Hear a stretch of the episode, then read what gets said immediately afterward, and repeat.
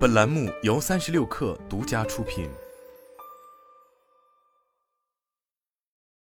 本文来自界面新闻，作者徐诗琪。一场发生于网红打卡地的山洪造成的人员伤亡事故，引发了网友关于平台方责任的探讨。二零二二年八月十三日下午，四川省彭州市龙门山镇龙槽沟发生山洪灾害，河道未撤离，游客被卷入山洪。据当地政府通报，事故已造成七人死亡、八人轻伤。龙槽沟并非开放景区，近些年却成为一处网红打卡点，不少游客在夏季前往此处露营。界面新闻十四日曾报道，彭州市在二零一二、二零一三年均发生过暴雨导致的山洪，此后有关部门在河沟两岸布上了铁丝网，并竖有警示牌，但护栏常被游客破开。有村民表示：“我们隔三差五都去修。”就在十三日龙槽沟事故发生之前，当地政府曾发文提醒游客不要前往沟里游玩。而事故发生当日，当地村干部和村民也组织前往龙槽沟河道劝离游客。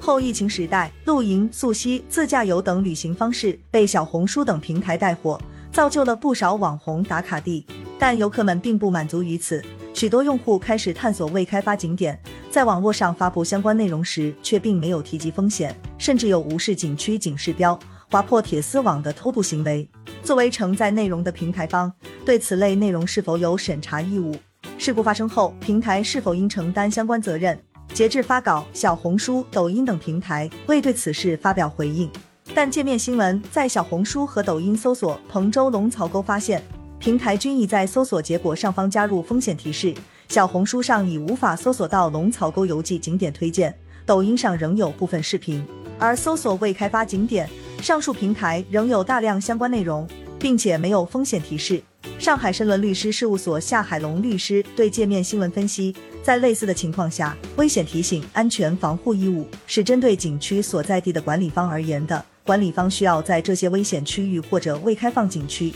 向游客设置一些明显的警示语，或者设置围栏。如果游客违背了这些警示标语，擅自进入危险区域，就应当对自己的行为负责。短视频或者其他网络平台显然不属于景区管理方，用户单纯上传视频的行为，一般而言也不会直接导致现实中的危险。而且，即使一些游客受到视频内容吸引而进入到危险区域。他们遭遇灾害事件的根本原因也在于违反了景区的警告，而不能归责于网络平台，所以没有理由要求网络平台对此承担过重的责任。但也有声音认为，平台任由用户发布偷渡、穿过铁丝网等内容，放任突破安全底线，成为一种常态，一种值得打卡的生活方式，这是其遮蔽风险的体现。界面新闻记者检索发现，小红书在其规则百科中提到，笔记包含社会危害或违法违规内容，属于违规。抖音则在自律公约中提到，禁止发布含有法律、行政法规和国家规定禁止的其他内容，以及